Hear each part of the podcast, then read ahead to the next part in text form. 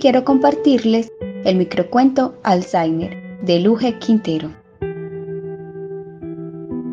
Esta noche termino de leer el libro del olvido.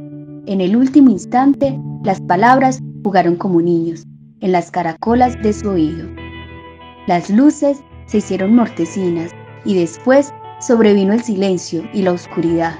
Los ojos veían sin ver y el alma dejó de tener sentido.